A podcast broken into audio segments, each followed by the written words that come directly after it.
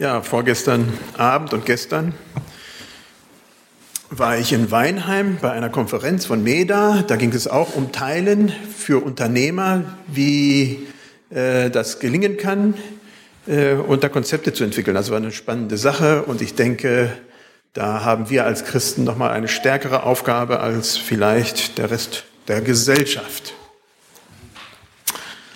Beim Aufwachsen in meiner Familie habe ich immer wieder erlebt, dass Gott uns persönlich als Familie versorgt. Oftmals hatten wir finanzielle Engpässe. Bei uns ging es nicht so üppig her. Meine Eltern lebten am Existenzminimum. Aber Gott hat immer wieder punktgenau für unsere Nöte gesorgt. Das war nicht immer leicht auszuhalten, aber umso stärker war dann auch der Dank an Gott, weil er uns versorgt, weil wir gemerkt haben, ja, wir bleiben nicht auf dem Trockenen sitzen. Und Gott hat dafür ganz, ganz viele, ganz liebe Menschen immer wieder benutzt. Das war auch immer wieder erstaunlich. Gerne hätten wir damals etwas Planungssicherheit von Gott gehabt. So, Herr, gib uns doch mal fürs nächste Jahr ein bisschen Sicherheit. Das war immer so meistens der Tag davor oder vielleicht an dem Tag, äh, wo es dann wirklich das kam, was wir brauchten und nicht gerade vorher. Das war schon spannend. Spannungsgeladen auch, aber spannend. Äh, und doch haben wir die Erfahrung gemacht, dass Gott unser Versorger ist. Diese Erfahrungen mache ich nach wie vor regelmäßig. Jetzt nicht in der Art und Weise mit den finanziellen wie früher. Äh, das ist doch anders und doch auch ab und zu. Aber ich erlebe, dass Gott meine Bedürfnisse, meine tiefsten Sehnsüchte nach wie vor stillt. Und zwar dann, wenn ich es am meisten brauche. Ich hoffe, das geht euch allen so. Eine bewegende Geschichte, wie Jesus auf die Nöte des Volkes eingeht und sie stillte, ist die Speisung der 5000, die wir in Matthäus 14 finden. Da steht in Matthäus 14 die Verse 13 bis 21. Das war ich nicht. Als das Jesus hörte, fuhr er von dort weg in einem Boot in eine einsame Gegend allein. Und als das Volk das hörte, folgte es ihm zu Fuß aus den Städten. Und Jesus stieg aus und sah die große Menge. Und sie jammerten ihn und er heilte ihre Kranken. Am Abend aber traten seine Jünger zu ihm und sprachen, äh, die Gegend ist öde und die Nacht bricht herein. Lasst das Volk gehen, damit sie in die Dörfer gehen und sich zu essen kaufen. Aber Jesus sprach zu ihnen, es ist nicht nötig, dass sie fortgehen. Gebt ihr ihnen zu essen. Sie sprachen zu ihm, wir haben hier nichts als fünf Brote und zwei Fische. Und er sprach, bringt sie mir her. Und er ließ das Volk sich auf das Gras lagern, nahm die fünf Brote und die Fische, sah auf zum Himmel, dankte und brach's und gab's die Brote den Jüngern. Oh, halt. Und die Jünger gaben sie dem Volk. Und sie aßen alle und wurden satt und sammelten auf, was an Brocken übrig blieb, zwölf Körbe voll die aber gegessen hatten, waren etwa 5000 Mann, ohne Frauen und Kinder.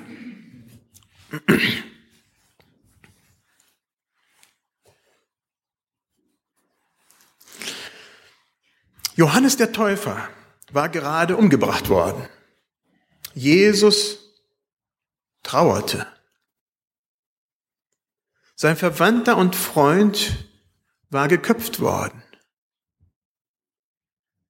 Sicherlich hatte Jesus auch Angst und Furcht, auch vor dem, was ihm bevorstand.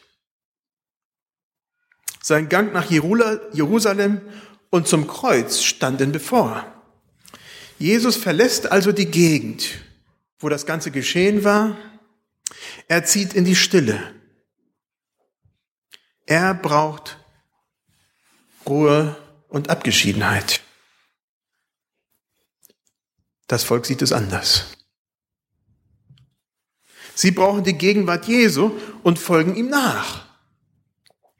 Heute würden wir es eigentlich von Stalking reden. Ja, die lassen ihn einfach nicht Ruhe. Der möchte in die Stille und sie folgen ihm nach. Ein ganzer Mob an Menschen folgt ihm nach. Ja, und zwar zu einem Zeitpunkt, als Jesus am dringendsten Ruhe brauchte. Er konnte in dem Augenblick die Menge überhaupt nicht gebrauchen. Jesus hätte allen Grund dazu gehabt, zu sagen, hey, ich brauche Ruhe. Allerdings schaut Jesus auf das, was er tun kann, was seine Aufgabe in dem Augenblick ist. Ja, Jesus stellt die Nöte der anderen über seine eigenen Bedürfnisse.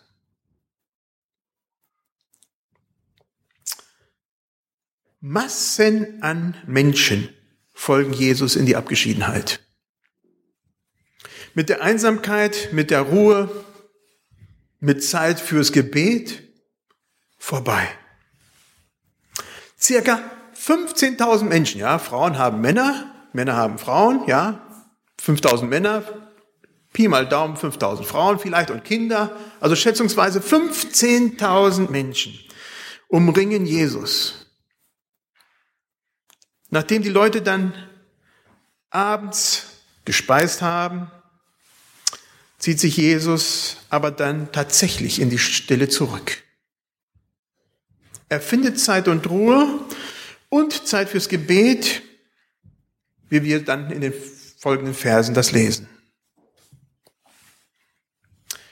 In Jesus sehe ich eine Ausgewogenheit, die mir selber leider auf dem Leben fehlt. Er sieht die Bedürfnisse der Menschen, das tut er, und er geht auf diese Bedürfnisse ein. Er kennt allerdings genauso gut seine eigenen Bedürfnisse. Diese nimmt er wahr und er geht auch auf diese seine Bedürfnisse ein.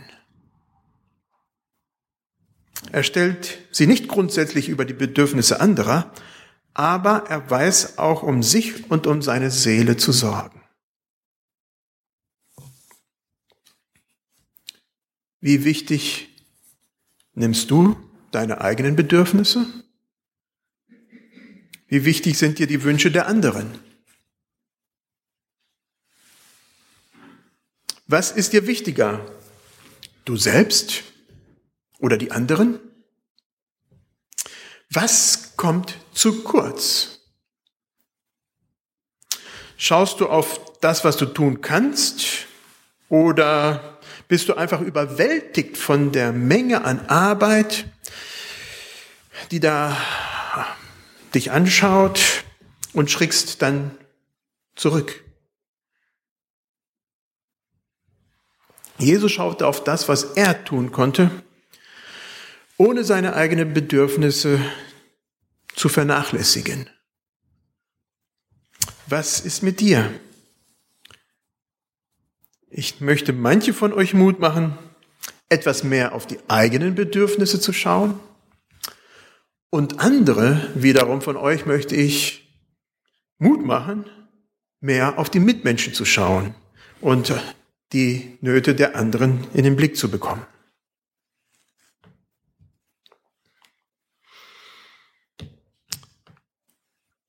Als Jesus mit seinem Boot in die Einsamkeit schippert und dann an Land stößt, warten schon die Menschen auf ihn. Also die müssen da um den See gejoggt sein. Also die hatten es eilig. Die wussten, da ungefähr will Jesus hin. Vielleicht war das ja auch da, wo Jesus regelmäßig hinfuhr. Und so kommt es, dass Jesus dahin kommt und anstatt zu erschrecken, umzudrehen, was ganz natürlich gewesen wäre, und woanders hinzufahren, wo tatsächlich Ruhe herrscht, sieht Jesus die Menschenmenge. Und es jammert ihn. Er hat Mitleid mit dem Volk. Jammern ist ein ur, ur, uraltes deutsches Wort. Also, ich habe das mal gegoogelt und da habe ich gemerkt, wie uralt das ist. Unter Jammer findet man Gemma. Man findet überhaupt nicht das deutsche Wort Jammer, sondern Gemma. Und das ist ein Störsender. Und da sind die ersten Google-Einträge. Eins, zwei, drei, vier. Da kommt Jammer, das deutsche Wort, noch gar nicht. Da wusste ich, oh, das Wort, das gibt's im Sprachgebrauch gar nicht mehr. Aber ich denke, vielleicht wissen es doch die meisten, die hier sind, dass es nicht um ein Gemma sich handelt, sondern tatsächlich um dieses griechische Wort, was so viel bedeutet wie sein Herz zog sich zusammen. Er hatte Mitleid.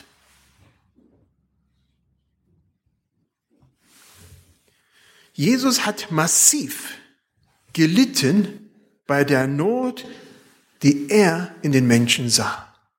Es ging ihm dabei gar nicht gut. In Jesus erleben wir Gottes Mitgefühl mit uns Menschen. Es zerreißt ihn schier. Er sieht uns als Menschen an und es ist ihm nicht egal, was er sieht. Er will die messianische Hoffnung, für die steht er, für die ist er gekommen, in diese Menschen hineinbringen. Er will das, was in unserem Leben zerstört ist, wieder heil, wieder gesund machen. Wenn du in deine Umgebung hineinschaust und die Menschen um dich herum siehst, was siehst du? Was ist mit deinem Nachbarn oder auf der Arbeit? Siehst du auch Menschen, die Nöte haben? Oder sind sie alle fit und fröhlich und keiner bedarf irgendetwas? Oder wollen die Menschen ihre Not gar nicht zeigen, weil sie sich dafür schämen? Und wenn du die Nöte entdeckst, wie gehst du damit um? Was ist deine Reaktion? Ja, wie bist du dann gefragt? Jesus hat in seinem Leben nicht alle Menschen geheilt. Nicht alle wurden geheilt, denen er begegnet ist. Jesus konnte sich nicht aller Nöte annehmen.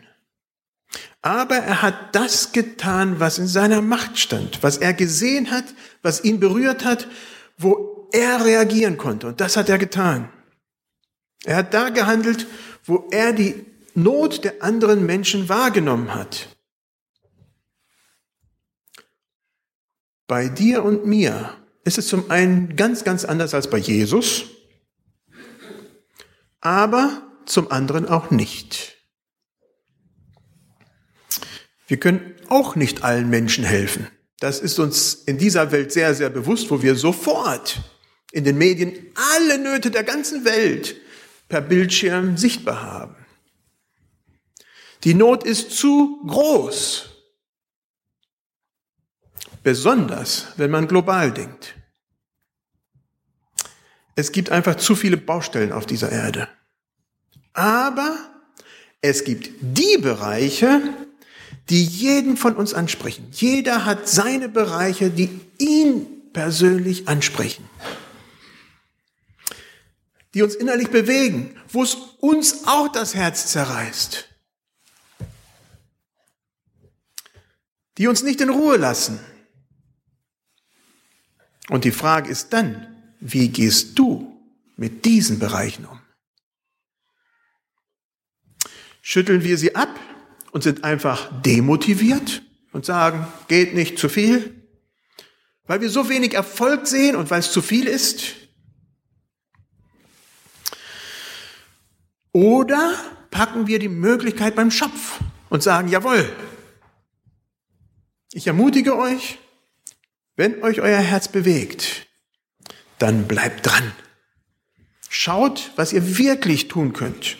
Lasst euch von der äußeren Erscheinung gar nicht täuschen, die vielleicht sagt, na, da ist eigentlich gar nichts. Bei der Speisung der 5000 oder der wie viel tausend sagt Jesus ein markantes Wort. Er sagt zu seinen Jüngern, gebt ihr ihnen zu essen. Die Jünger hatten Jesus den Vorschlag unterbreitet, er sollte doch die Leute verabschieden und sie in die Dörfer schicken, in die umliegenden Dörfer. Dort sollten sie sich gefälligst bitte selber etwas zu essen suchen. So einfach war das aber nicht. Es waren vielleicht circa 15.000 Menschen und diese alle Menschen waren in der Wildnis im Busch. Es gab nur wenige kleine Dörfer um diesen Streifen herum. Was würde passieren, wenn man 15.000 Menschen irgendwo abgelegen in ein paar einzelne Dörfer schicken würde? Sogar wenn man sie in eine Stadt, in eine Großstadt schicken würde, würde man es merken. Wir waren mit dem Willow Creek Kongress in Hannover und wir sind auch in die verschiedenen Restaurants gegangen und überall haben wir die Leute vom Willow Creek Kongress getroffen. In einer Stadt mit 700 und wie viel tausend Einwohnern, gut doppelt so groß als Karlsruhe, hat man das gespürt. Und die Jünger sagen, lass sie laufen in die Dörfer, sie sollen sich was zu essen holen. Undenkbar, es wäre sowieso nicht genug da gewesen. Die Leute wären überrannt worden und es wäre nicht genug gewesen. Unmöglich.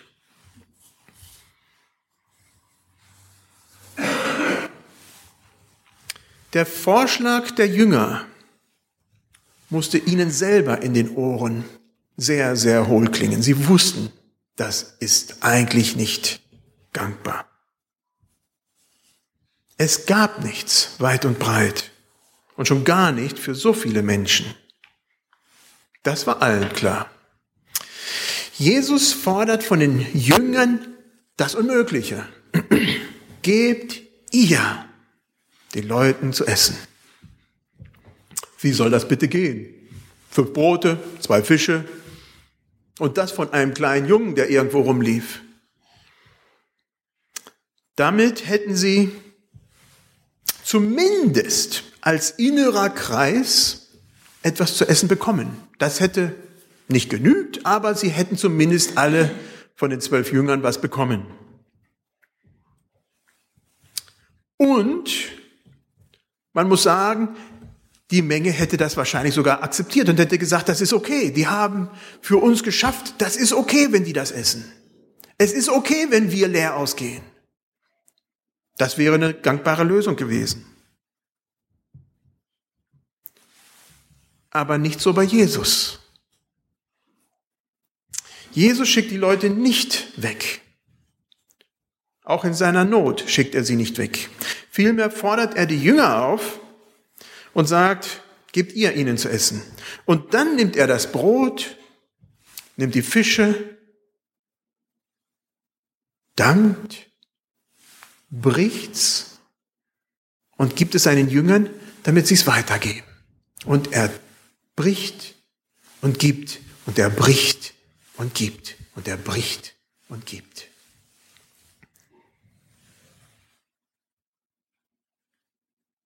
Alles, was wir brauchen, bekommen wir bei Jesus. Alles. Sogar viel mehr, als wir brauchen, bekommen wir bei Jesus. Unsere ganzen Nöte können wir bei Jesus abgeben. Alles. Er rührt dich an, er rührt mich an. Er geht mit uns. Aber das ist nicht genug. Jesus fordert dich und mich auf, zu brechen und zu geben. Zu brechen und zu geben. Zu nehmen, was wir kriegen von ihm und zu geben.